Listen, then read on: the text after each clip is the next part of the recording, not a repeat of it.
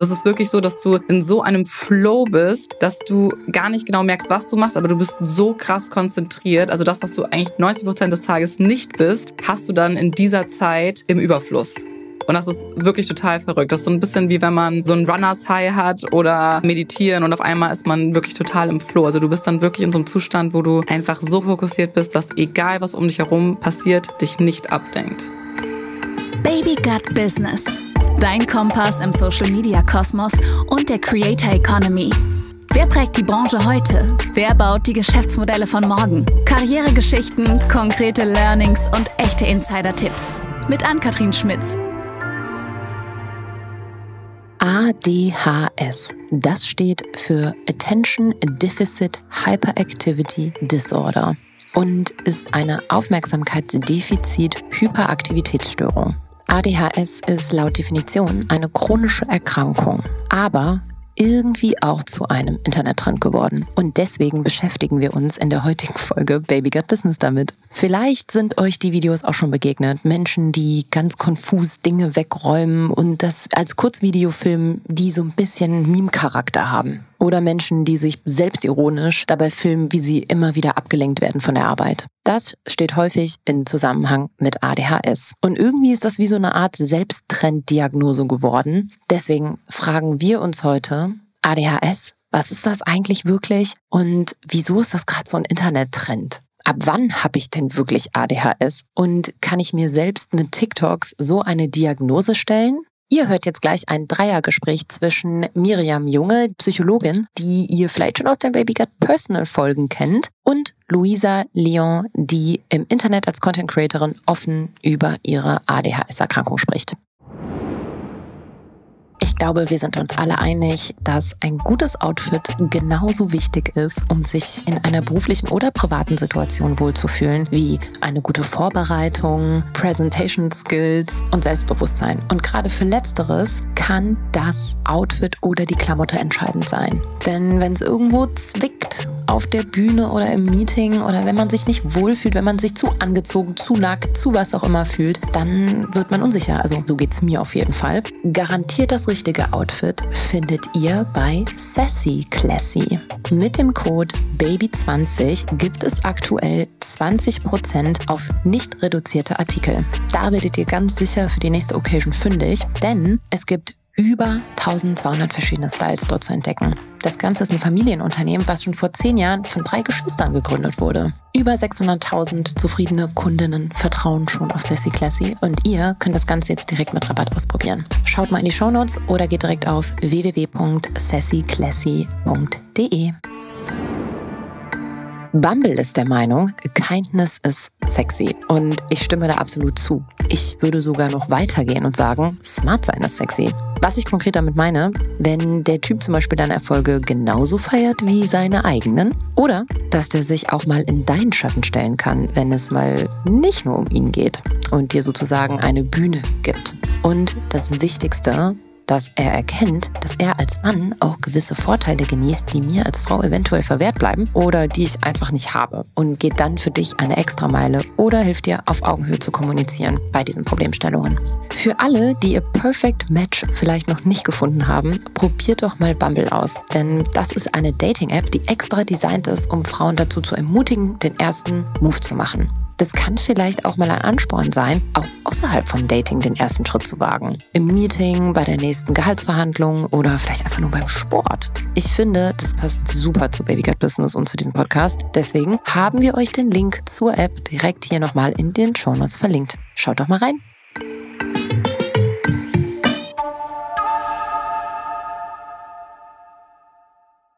Ja, Luisa, wann hattest du denn zum ersten Mal das Gefühl, du könntest neurodivergent sein. Habe ich ganz neu gelernt, das Wort.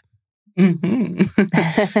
ähm, tatsächlich erst vor kurzem. Also ich glaube so vor knapp zwei Jahren, das, ich weiß nicht, war das noch Corona zum Ende hin und tatsächlich durch Follower. Also mich haben mehrere Followerinnen darauf hingewiesen, dass sie mir zwar nicht zu nahe treten wollen, aber ich doch eventuell ADS haben könnte, nachdem ich mal wieder etliche Chaos- und Aufräumanfälle hatte. Man muss dazu wissen, ich bin ein sehr chaotischer Mensch und ich zeige das auch in meinen Stories und das hat dann einige anscheinend dazu gebracht, dass sie meinten, das könnte doch auch äh, in die ADS-Richtung gehen.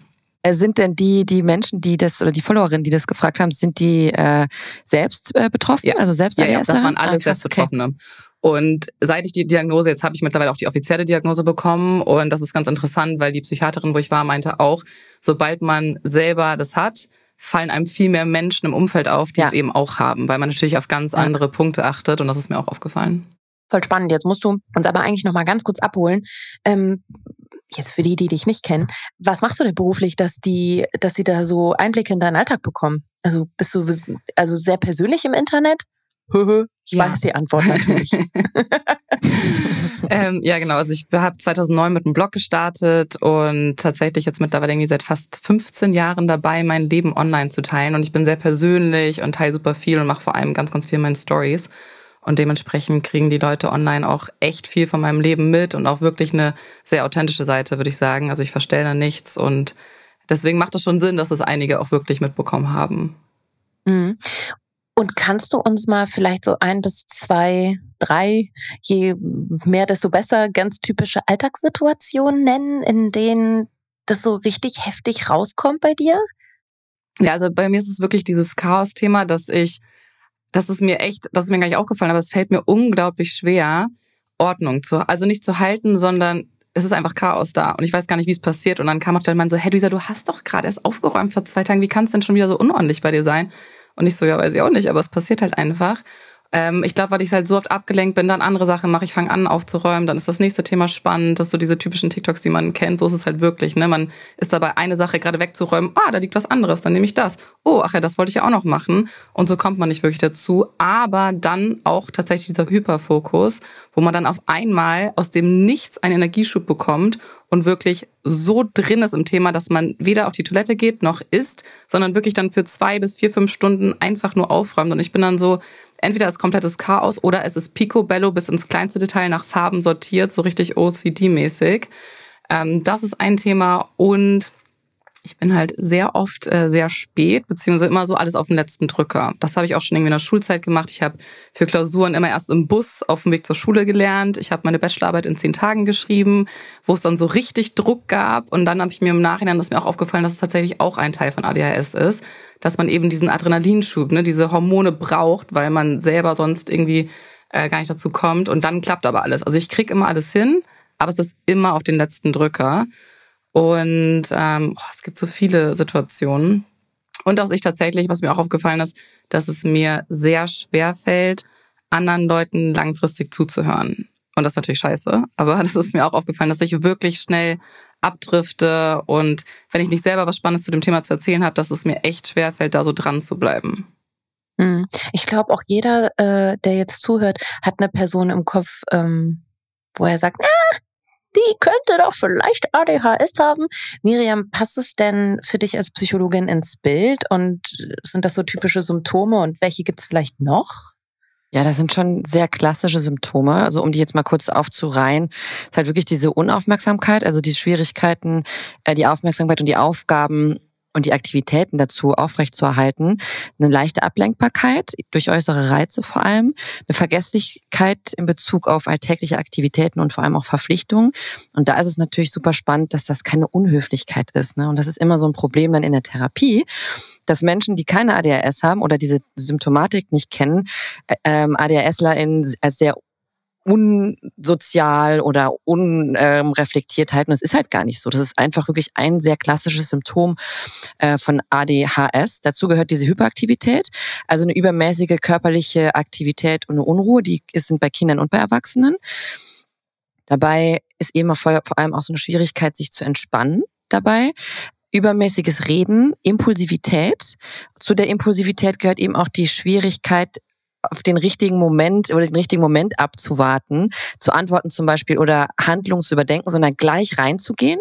Impulsives Handeln oder also diese Konsequenzen davon werden häufig nicht ähm, berücksichtigt.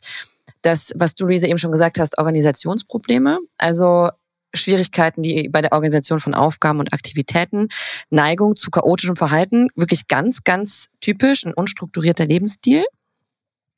Häufig kommen dazu auch noch Beziehungsschwierigkeiten, ähm, weil zwischenmenschlich diese Impulsivität und die Unaufmerksamkeit oder innere Unruhe häufig dazu führt, dass sich eine Person nicht gesehen fühlt oder gestresst wird.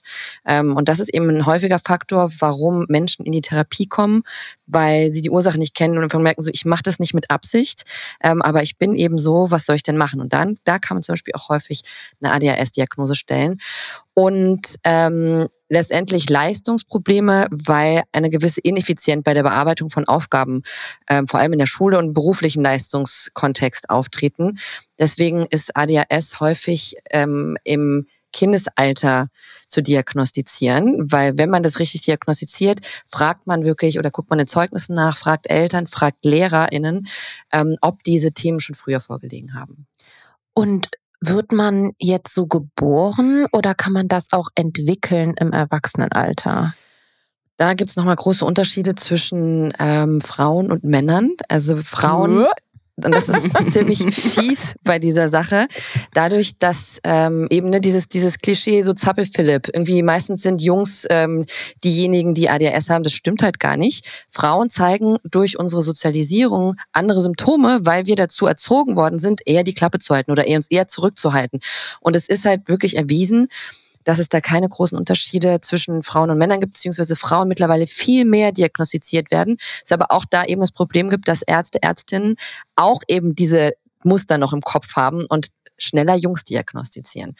Also es gibt Menschen mit einer Prädisposition, das heißt, die nervlich agitierter sind, da tritt das mehr auf. Es gibt Lebensphasen, in denen das intensiver ist oder weniger intensiver und es gibt aber eben auch verschiedene Lebensbereiche, in denen das mehr auftritt und in anderen, in denen es weniger auftritt. Man kann nicht klar sagen, ein Kind ist ab zwei das Leben lang ADHS-Lehrerin. Es ist behandelbar. Ähm, man kann gut lernen, damit umzugehen. Es ist nur wichtig, viel darüber zu sprechen und eben diese Symptome klar zu erklären, weil es eigentlich immer auftreten kann und die Symptome immer mal wieder kommen und gehen. Also ihr konntet das jetzt natürlich beim Zuhören nicht sehen, aber meine Augenbrauen sind nach oben gegangen und ich habe den Kopf geschüttelt. Also das ist ja unglaublich. Das ist ja unglaublich, dass Frauen jetzt in, in, in höherem Alter das dann tatsächlich entdecken, dass sie, dass sie das haben, mhm. einfach weil es bei ihnen nicht früher diagnostiziert wird. Also das ist ja abgefahren. Richtig stigmatisierend. Wow. Wusstest du das, Luisa? Ja, ich wusste das. Ich habe es ja auch jetzt erst äh, gelernt, aber ich habe, es macht ja auch Sinn, weil ich hätte ja nie gedacht, dass ich ADS habe. Also mein Bruder war immer derjenige, der immer so dieser Zappelphilipp war, der super viel Energie hatte und ich war gar nicht so. Ich habe ich war auch eigentlich ganz gut in der Schule. Also klar gab es gewisse Fächer, wo ich mich besser konzentrieren konnte und das mit den Hausaufgaben, aber ich habe jetzt trotzdem keine super schlechten Noten gehabt und das ist eigentlich immer oft ein Indiz auch. Ähm, und jetzt gerade so bei diesen ganzen Fragen, ich habe diesen ganzen Fragebogen da auch gemacht, ähm, und da waren ganz, ganz viele Fragen zum Thema Kindheit. Da war ich auch so, na, vielleicht habe ich es doch nicht. Also bei diesen ganzen Kindheitsfragen. Meine Mama meinte auch so, naja, schon so ein paar Themen, ja, klar, ja, ja, ja, ja, ja. Aber jetzt so gerade diese klassischen Schulthemen hatte ich nicht. Also ich war relativ konzentriert. Ähm, ich hatte viele Freunde. Ähm, also das war jetzt überhaupt nicht mein Thema. Und ich bin auch jetzt, mein Mann hat auch ADHS, der hat es auch als Kind diagnostiziert bekommen und der ist wirklich dieses Beispiel. Der ist keine Sekunde, kann der am Telefon stillsitzen, der hat immer was in der Hand. Andauernd fehlen irgendwelche Dinge im Haushalt, weil er sie irgendwo anders hin tut. Und das habe ich zum Beispiel nicht. Also ich mache nicht so viel mit meinen Händen, also vielleicht schon, aber nicht jetzt so viel. Äh, bin ich so hyperaktiv auf jeden Fall. Aber das ist, wie du gesagt hast, Miriam, sehr typisch bei Frauen, habe ich jetzt auch gelernt. Abgefahren.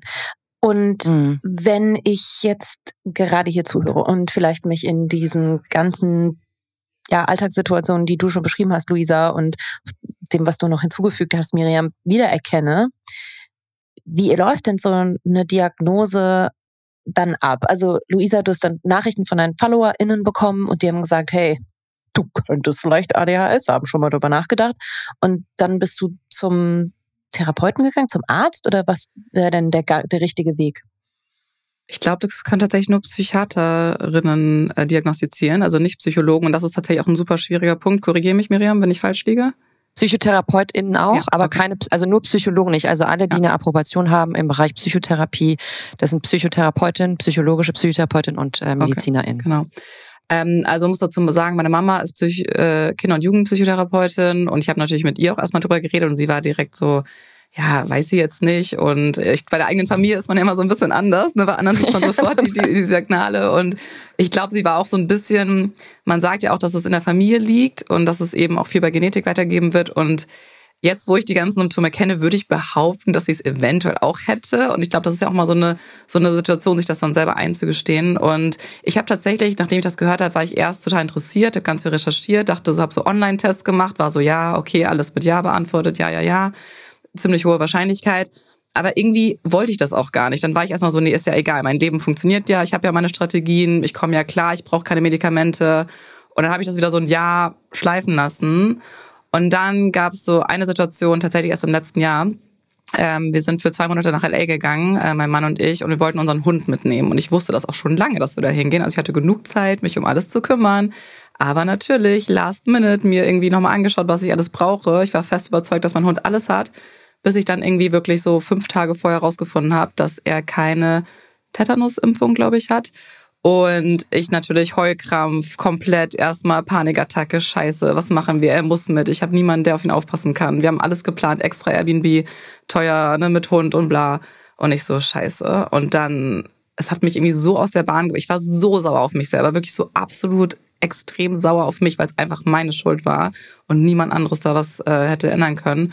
Und dann dachte ich so, nee, ganz echt, das kann ja nicht sein. Ich bin irgendwie 300 oder 34 mittlerweile, so es kann doch nicht sein, dass ich mein Leben immer noch nicht im Griff habe. Und irgendwie haben die Leute ja recht. Ne? Ich bin immer super chaotisch und impulsiv und ja, natürlich ist das manchmal lustig und okay und ich komme damit klar, aber irgendwie ist das auch blöd.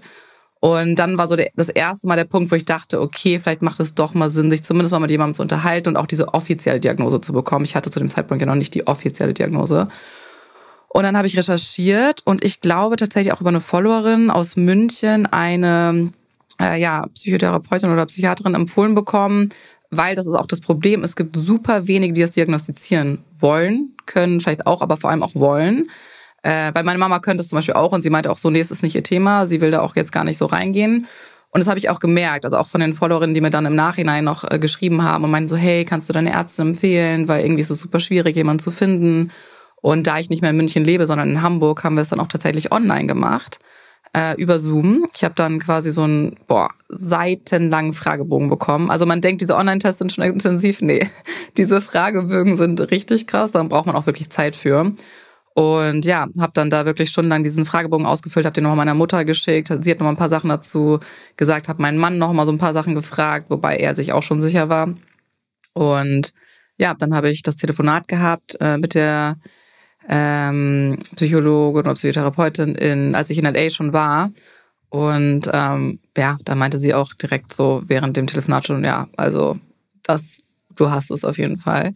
Und es war verrückt, weil irgendwie war es eine Erleichterung, einfach mal so eine Diagnose. Viele wollen ja gar keine Diagnose. Es war aber irgendwie auch schön zu wissen, okay, ich habe wirklich was, ich bilde mir das nicht ein. Ähm, das hat einen Namen, das hat eine Erklärung.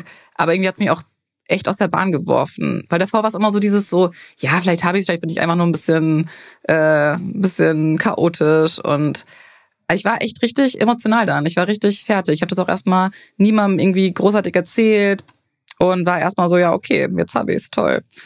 Und dann habe ich aber ähm, mich entschieden tatsächlich mal, ich habe da mit ihr drüber geredet, weil ich immer so Angst hatte vor Medikamenten. Also ich nehme generell eigentlich ganz, ganz wenig Medikamente. Ähm, ich nehme auch nur irgendwie so Kopfschmerztabletten, wenn ich wirklich was brauche. Und ja, war dann so, boah, weiß ich jetzt nicht, ne? Ritalin, was macht das eigentlich mit einem? Und man hört ja auch gerade in Deutschland ist es sehr, sehr negativ belastet, habe ich das Gefühl. Und alle sind immer so ja. Anti-Medikamente. Und die war aber total positiv gestimmt und meinte so, nee, das ist so ein bisschen wie bei jemandem, der eine Brille eigentlich braucht und keine trägt. Äh, klar kannst du dein Leben irgendwie leben, aber glaub mir, wenn du das erstmal nimmst und richtig eingestellt bist, so, das ist einfach, es verbessert dein Leben, einfach deinen Alltag und du kriegst das auch gar nicht so krass mit. Und dann war ich so, ja, okay, ich kann mir einfach mal so ein Rezept holen. Und dann hat sie mir eins geschrieben. Ich habe das dann, ich war lustigerweise dann tatsächlich für einen Job in München, habe mir das dann abgeholt und habe es dann ja tatsächlich auch direkt genommen und äh, ja, also man, ich war erst okay, könnte auch Placebo sein, aber ich habe direkt einen Unterschied gespürt. Ja, und krass. das war irgendwie verrückt. Also ich weiß noch, ich war auf dem Weg zum Flughafen in München und ich habe so, bin immer natürlich am Handy viel und normalerweise bekomme ich halt super viele DMs und Nachrichten die ganze Zeit und immer ploppt irgendwas auf und das lenkt mich natürlich auch sehr ab. Das ist mir vorher noch gar nicht so aufgefallen. Und ich habe so irgendwie eine Nachricht gelesen und ich habe gemerkt, dass ganz viel hochploppt Aber ich konnte das wie so, wenn man meditiert, so die Gedanken einfach schweifen lassen. Das war total verrückt. Also ich konnte einfach diese DMs und alles, was hochkam, ich habe es zwar wahrgenommen, aber ich habe es einfach ignoriert. Und das war irgendwie ein ganz komisches Gefühl, weil mir das noch nie bewusst geworden ist, dass ich das anscheinend ganz oft tue. Aber ich lasse mich halt auch von meinem Handy extrem viel ablenken. Also nicht nur von meinem Umfeld, sondern vor allem, weil ich so viel am Handy arbeite, von meinem Handy. Und da war ich so, okay, das ist schon echt interessant. Ähm, ja, und ich habe es dann so ein paar Wochen genommen, aber habe es jetzt tatsächlich hier im Urlaub zum Beispiel nehme ich gerade keine Medikamente. Und das war mir halt auch ganz wichtig, dass ich mit ihr auch besprochen habe, so ist es machbar, dass man die Medikamente eben teilweise nehmen kann oder punktuell. Und sie meinte, ja, das ist an sich kein Problem. Klar, man sollte erstmal eingestellt werden. Aber sie meinte, bei ihr hat sie zum Beispiel ganz, ganz viele Patienten, die das vor allem eben für die Uniphasen nehmen, also zum Lernen und dann in der semesterfreien Zeit nicht nehmen. Und so mache ich das auch mittlerweile. Also wenn ich weiß, ich habe Steuerthemen, die mich sehr, sehr stressen oder ich habe super viel zu tun, dann nehme ich die Medikamente. Und wenn ich jetzt weiß, ich bin im Urlaub und hier ist es auch nicht so schlimm, wenn ich mal Dinge vergesse oder äh, nicht ganz so konzentriert ist, dann nehme ich sie nicht. Was sagst du dazu, Miriam? Ja, ich finde das super. Also ich finde ich es total auch wirklich spannend, äh, wie gut du damit umgehst. Denn es ist auch wieder so ein sehr deutsches Thema. So eine Diagnose erstmal zu bekommen, bedeutet erstmal Schwäche. Also ich habe was Schlimmes. Und das, was daraus resultiert ist, ist, dass dein Leben wirklich leichter geworden ist. Ja. Also es ist gar nichts Schlimmes letztendlich, sondern es wurde einfach was erkannt, was gut behoben oder behandelt werden kann. Miriam, wie testet man denn jetzt wirklich, ob man ADHS hat? Gibt es so Online-Fragebögen? Ich glaube, für viele ist der Schritt zu sagen, ich gehe jetzt direkt irgendwo zum Profi, voll die Hürde. Ähm, gibt es irgendwelche verlässlichen, nicht, äh, sage ich mal, so aus Frauenzeitschriften entsprungenen Selbstdiagnosetests oder TikToks, äh, die uns da helfen können? Oder sagst du, hey, geht lieber direkt zum, zum Doc? Ich bin gar kein Fan von Selbstdiagnosen, weil auch das, was ich hier sage, bei weitem nicht äh, eine Diagnose ersetzt. Also wenn man eine, ADHS oder ADS diagnostizieren will, sollte man wirklich zu Fachpersonal gehen, ähm, weil die Diagnose im Einzelfall sehr individuell ist und wirklich einzeln abgeklärt werden muss. Aber es gibt natürlich so ein paar Punkte, bei denen Menschen oder ZuhörerInnen, die jetzt merken, ah, ich werde hellhörig, irgendwie passt das zu mir, nochmal tiefer gehen können und recherchieren können. Oder zum Beispiel Luisa folgen. Oder wirklich sich einfach mit Menschen ähm, unterhalten, die auch das Gefühl haben, dass sie, da, dass sie ADHS haben. Oder Bücher lesen. Aber so eine letztendliche Diagnose ist die Frage auch, ob man die wirklich braucht. Denn also wenn du Medikamente nehmen möchtest und denkst, das beschränkt wirklich dein Leben sehr und es treffen jetzt von den sechs Kriterien, die ich genannt habe, drei auf dich zu, immer mehr oder weniger, macht es schon Sinn, das diagnostizieren zu lassen. Weil ähm, sich irgendwo Ritalin zu besorgen, halte ich für höchst gefährlich. Würde ich wirklich nicht machen. Aber es gibt viele Tests, so wie Luisa das auch gemacht hat. Es ist wichtig, auch, also wenn ich eine Diagnose stellen sollte, ist das Erste, was wir machen, ganz, ganz viele Gespräche führen mit Betroffenen, mit Eltern, mit nahestehenden Personen, um mal abzuchecken, was wie passiert ist. Eben genau das, was Luisa eben schon gesagt hat.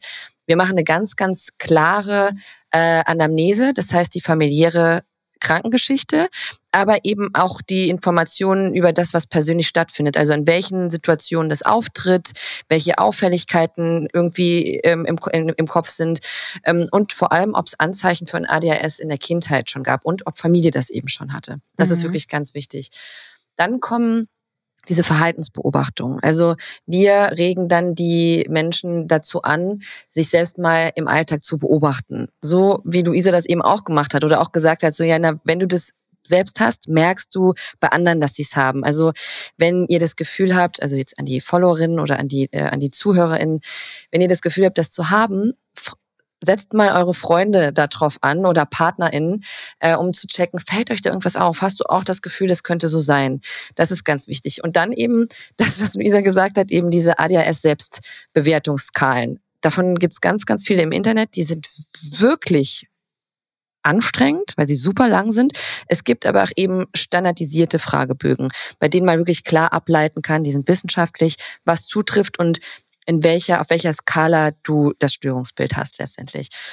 Und was auch ganz wichtig ist, Ausschluss von anderen Ursachen. Zum Beispiel Schilddrüsenprobleme, Schlafstörungen, Angststörungen, all das verstärkt zum Beispiel so eine mhm. Symptomatik. Also wenn du eine Phase hast, in der du super gestresst bist, bist du automatisch unkonzentriert. Bedeutet nicht, dass du eine ADHS hast. Wenn du ein Trauma hast oder Traumata oder eine PTSD, bedingt das bestimmte Aktivierung des neuronalen Netzwerkes. Bedeutet, du bist sehr, sehr anfällig für äußere Reize. Bedeutet nicht, dass du eine ADHS hast.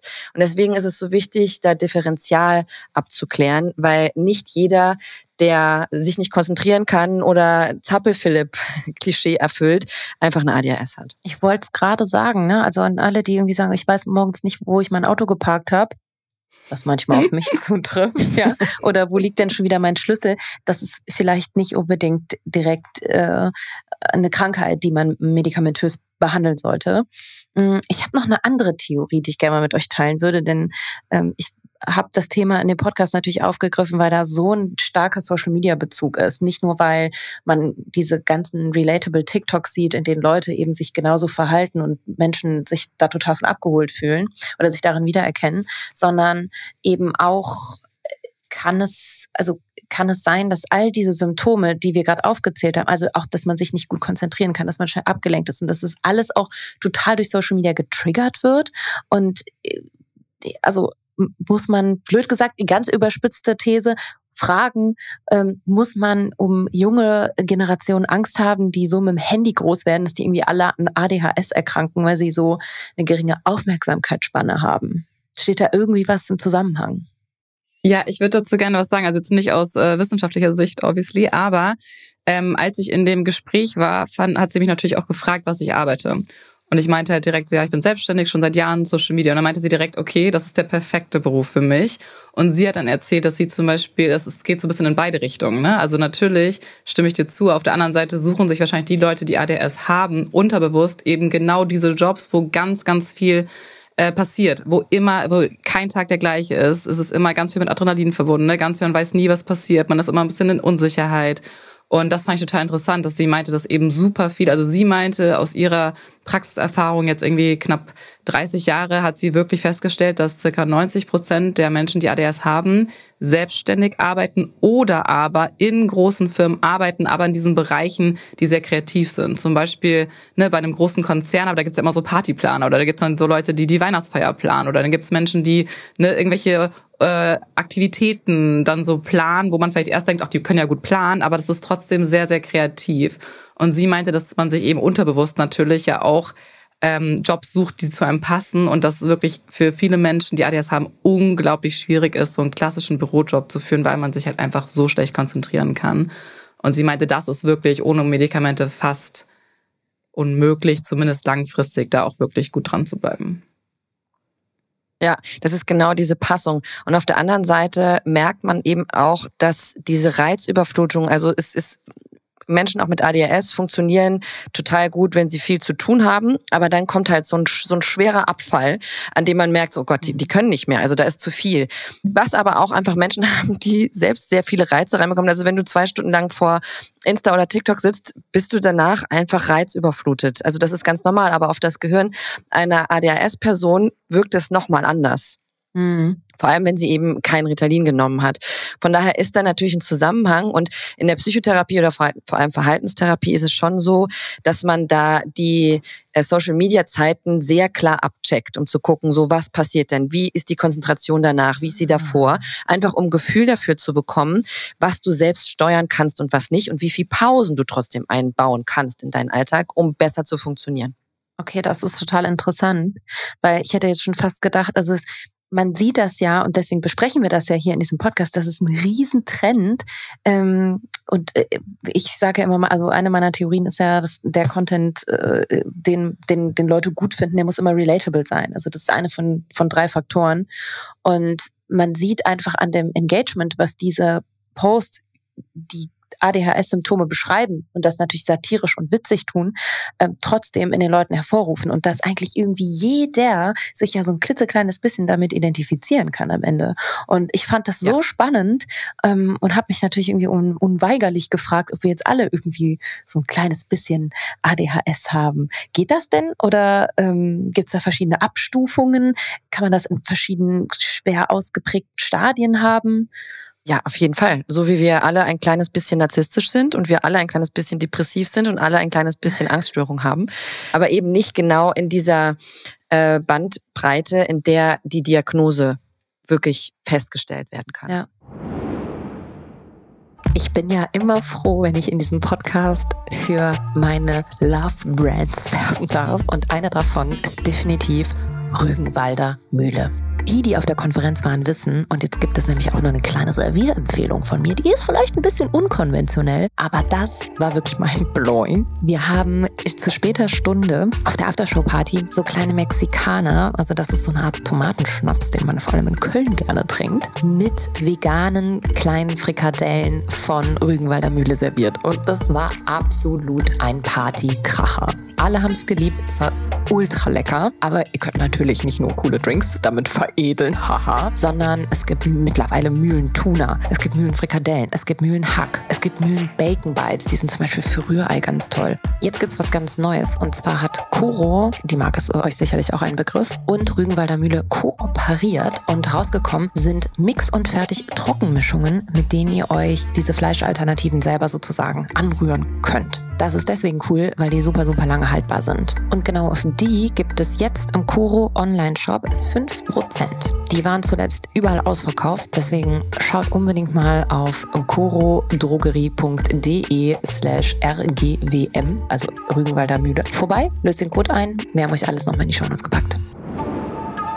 Wir haben hier schon das eine oder andere Mal über die Wichtigkeit von Dopamin-Dressing, also einer ausdrucksstarken, selbstbewussten Klamotte gesprochen. Aber was ist eigentlich mit Dopamin-Styling? Ein schönes Make-up und toll gestylte Haare, die können nämlich genauso gut wie ein Selbstbewusstseinsschutzschild wirken. So ist es auf jeden Fall bei mir. Dafür findet ihr jetzt anlässlich des Internationalen Frauentags auf flaconi.de ein besonderes Baby Business Angebot. Mit dem Code BGB10 spart ihr bis zum 31.03.24 10% ab einem Mindestbestellwert von 59 Euro auf flaconi.de. Auf Flaconi findet man eben auch nicht nur zum Weltfrauentag, sondern eigentlich immer viele Female-Founded Brands aus Deutschland, wie zum Beispiel Soeva, This Place, Gitti, das sind die mit diesen Nagellacken, weiß ich nicht, habt ihr bestimmt schon häufiger mal gesehen. Und natürlich den perfekten Duft. Auch das macht natürlich ganz viel für den persönlichen ersten ersten Eindruck, den man im Job oder auch privat hinterlässt, aus. Also feiert mit uns die Weiblichkeit und schaut auf lakoni.de vorbei.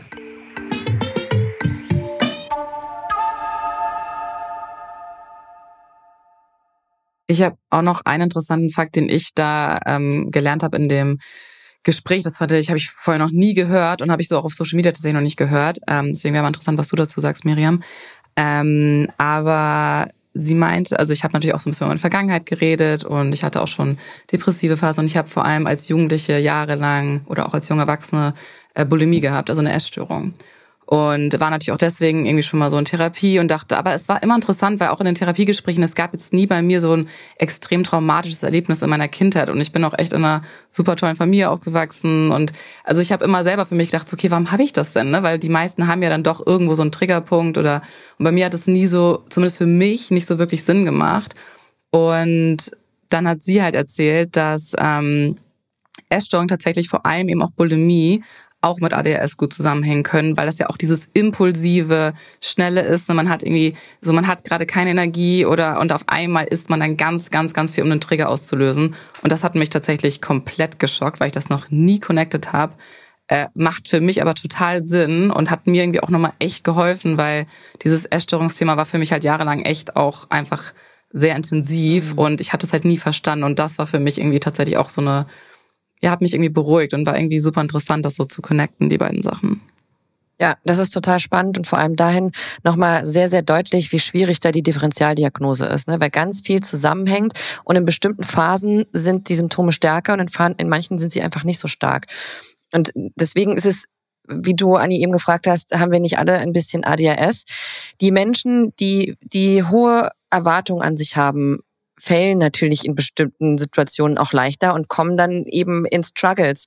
Was bedeutet, so eine Diagnose liegt in solchen Situationen nahe. Und wenn man in der Situation zum Arzt geht oder zu einer Ärztin geht, ist die Wahrscheinlichkeit höher, dass du eine Diagnose bekommst. Deswegen ist es so wichtig, das gründlich zu machen und von Fachpersonal. Denn so eine Diagnose kann auf der einen Seite wirklich entlasten, weil du irgendwas hast, was dir dein Leben so ein bisschen erklärt und auch in, in den Rahmen steckt. Aber auf der anderen Seite bedeutet Medikamente auch nehmen, das hat nochmal einen ganz anderen Einfluss auf dich und du musst einfach immer mit was Bestimmtem handeln. Also wenn du sagst, ich nehme zu der Zeit Ritalin und zu der Zeit nicht, das musst du ja alles in deinem Kopf haben. Oder wenn du, du musst gut planen können letztendlich, obwohl du es ja eigentlich gar nicht gut kannst, weil du wissen musst, wann brauche ich das und wann brauche ich das nicht. Also das sind alles Faktoren, die dazukommen und es hat, sind wirklich, also die Medaille hat wirklich zwei Seiten. Hm. Und Luisa hat dir das letztendlich dann so eine Art Inner Peace verschafft, dass du irgendwie nach Jahren mit 34 hast du gesagt, glaube ich, ähm, wusstest, dass du, dass das also so eine Art Selbsterklärung ja, also ich weiß, dass viele immer so ein bisschen auch ne, ein Problem haben, weil ADHS ja eigentlich schon eine starke Diagnose ist und das Leben eben auch einschränken kann oder auch bei gewissen Formularien muss man das ja auch angeben und so weiter. Oder ich glaube auch, wenn man Therapie möchte, kann das auch ein Problem sein für die Krankenkassen. Ähm, aber da ich eben auch aus einer Therapeutenfamilie komme, war das für mich jetzt gar nicht so ein Thema. Ich fand das jetzt nicht schlimm. Ich finde es auch nicht schlimm, zur Therapie zu gehen. Ganz im Gegenteil, für mich war das wirklich eine Erleichterung. Und eben auch zu wissen, so, ähm, mein Freund oder mein Mann sagt immer, ähm, das ist auch eine Superpower. Ne? Also wir haben halt eben andere Bereiche, in denen wir unglaublich gut sind und viel, viel spezifischer und besser arbeiten als Leute, die es eben nicht haben.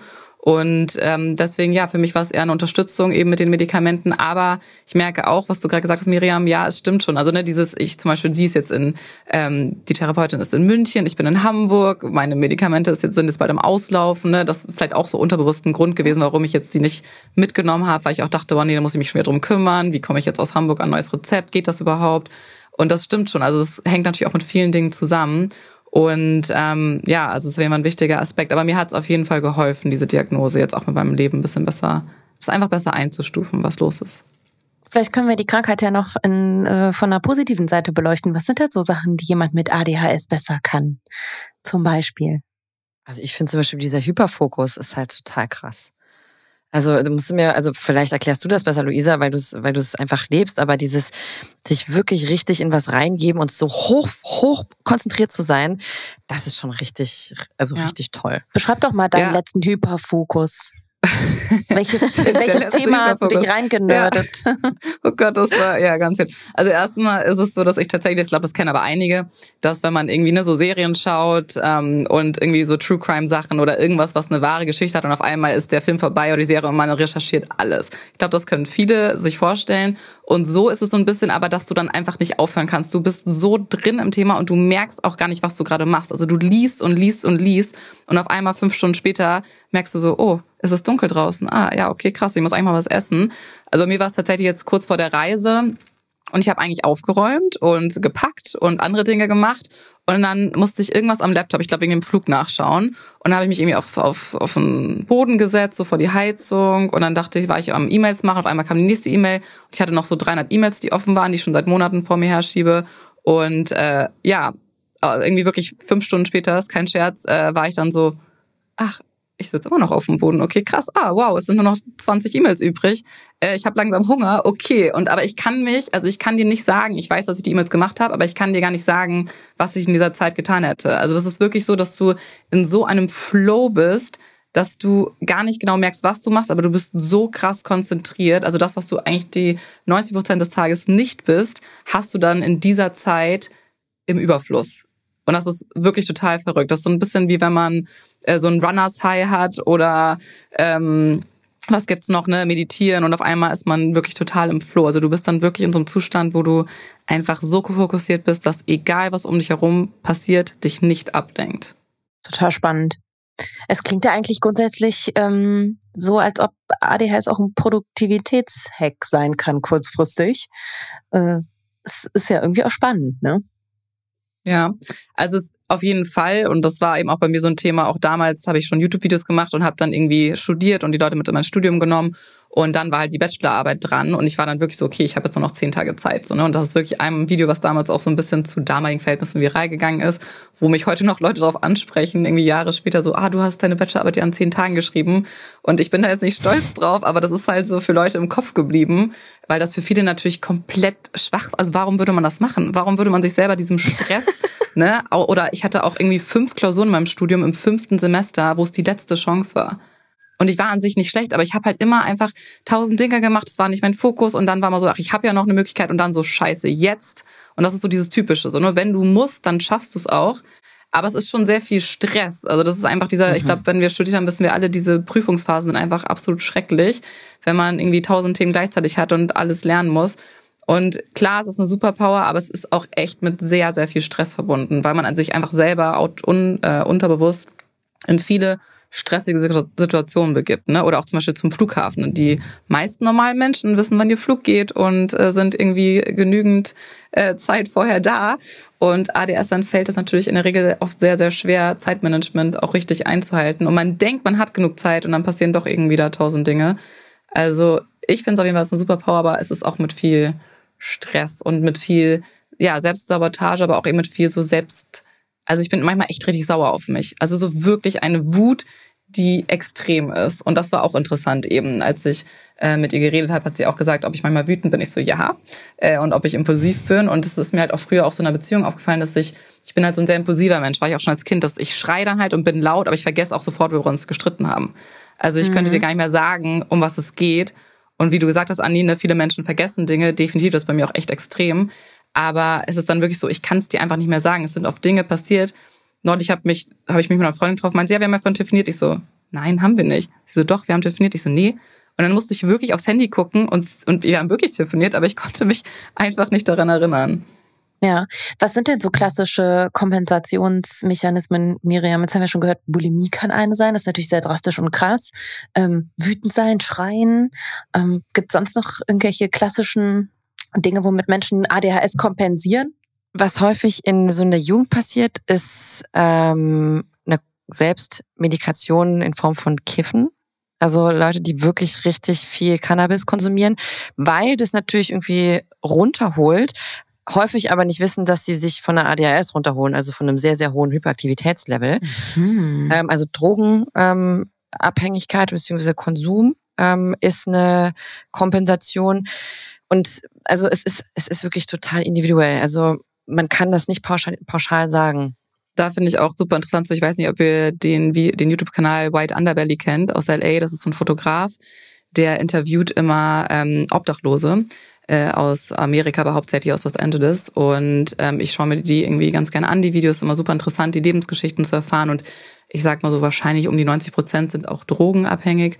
Und ähm, seit ich die Diagnose habe, achte ich, also ist mir aufgefallen, dass ich viel mehr darauf achte, wenn er die Fragen stellt und dass echt viele von denen halt auch ADS haben könnten, weil was die auch so mhm. erzählen von ihrer Lebensgeschichte und wie sie reagieren in gewissen Situationen, bin ich echt so, okay, krass. Und die nehmen dann aber natürlich ganz heftige Drogen und fangen vielleicht mit dem Kiffen an, aber landen dann natürlich oft bei ganz anderen Dingen, wo sie nicht mehr weg ja. von kommen. Aber gerade der eine, der hatte Schizophrenie diagnostiziert bekommen, aber was er so erzählt hat, ähm, waren das halt auch so viele ADHS-Themen und es war irgendwie total interessant, weil er dann auch gesagt hat, er hat sich natürlich irgendwie selber Medika äh, äh, dann selber einfach ja. eingestellt, in Anführungsstrichen, mit Drogen, die natürlich nicht dafür gedacht sind. Aber das macht schon Sinn dann aus deren Sicht, so wenn die so viele Gedanken und das natürlich nochmal heftiger ist, ähm, dass man dann irgendwas dafür nimmt.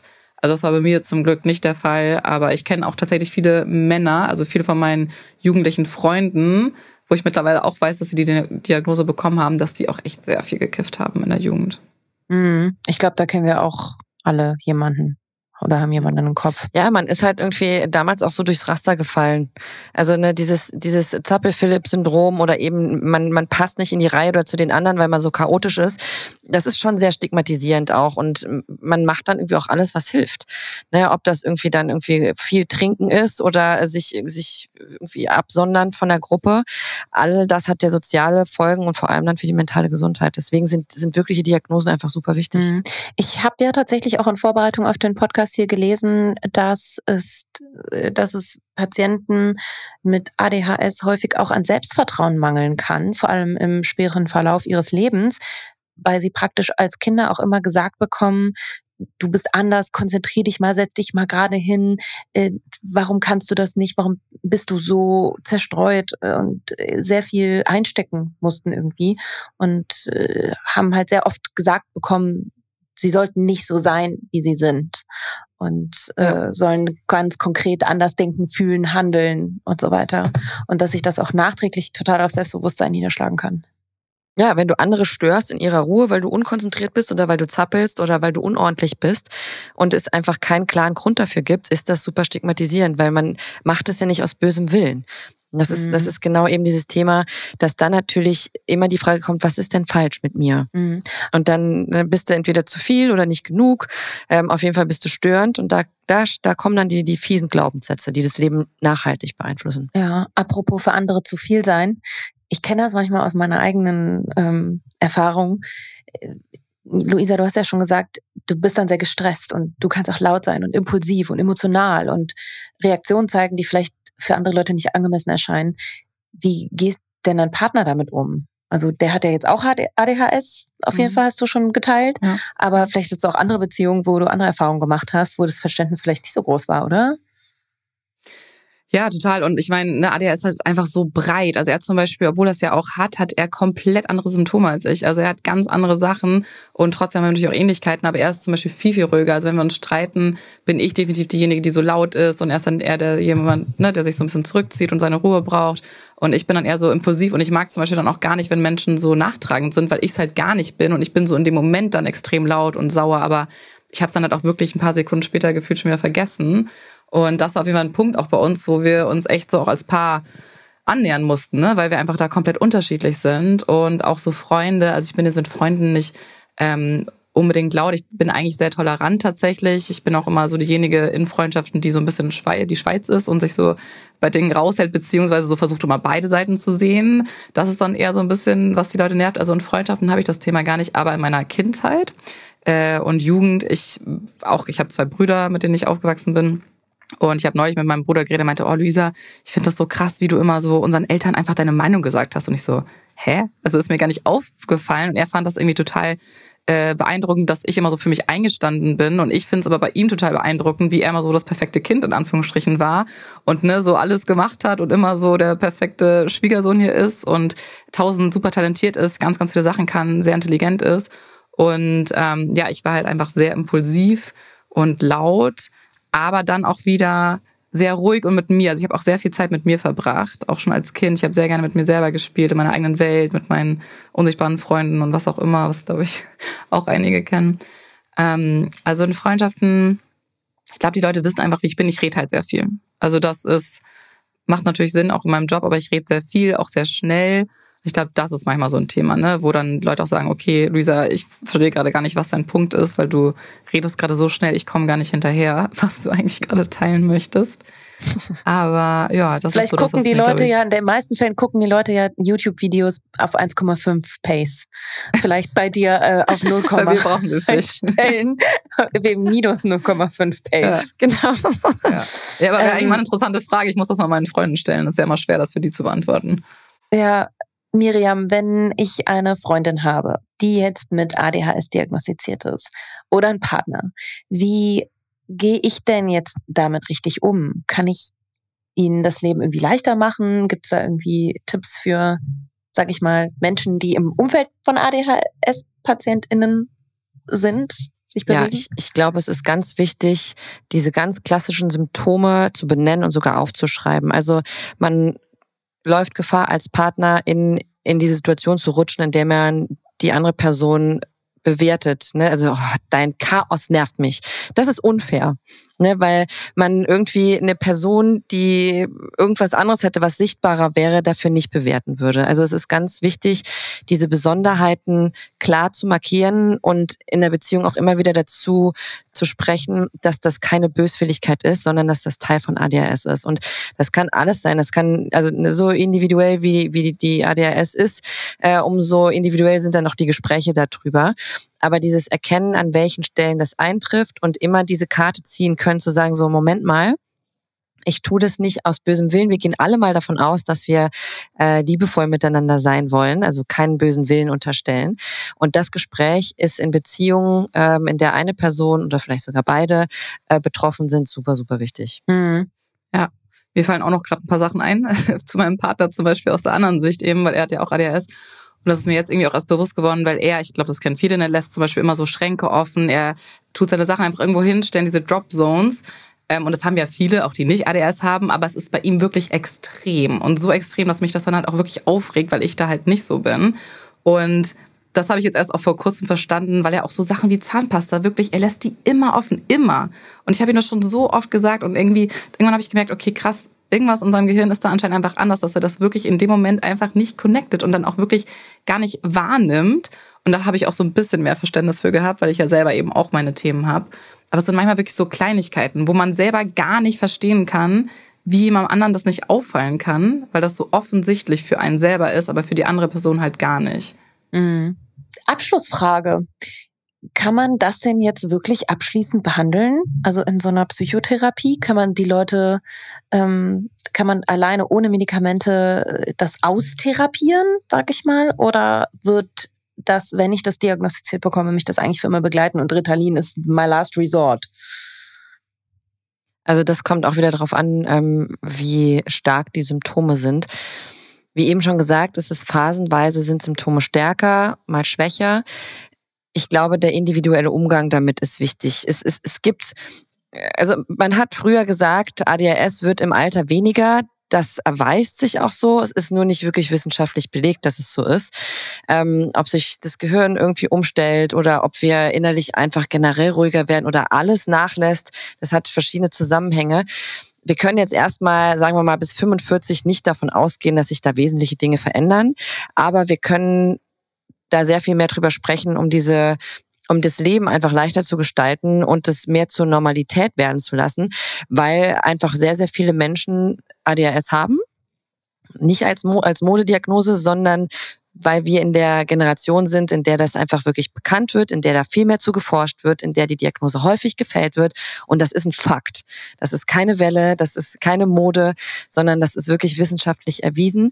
Wir brauchen nur viel mehr Awareness darüber, dass das eben auch so stattfindet. Und ich glaube, je mehr wir das integrieren in unseren Alltag, in unser Leben, umso leichter wird das eben auch haben wir heute hiermit wunderbar getan über drei ganze Zeitzonen hinweg. Neuseeland, Berlin und Kapstadt. Ich flipp aus. Das muss ich jetzt unbedingt nochmal droppen hier am Ende. Ähm, vielen, vielen Dank, dass ihr euch die Zeit genommen habt. Das, äh, ich habe ganz, ganz viel gelernt heute. Das habe ich, glaube ich, lang nicht mehr in so einem Podcast wie diesem. Und obwohl mit Miriam lerne ich immer sehr viel. Auch über mich selber. Und äh, auch danke, Luisa, dass du so offen warst und hier zu Gast warst. Bye.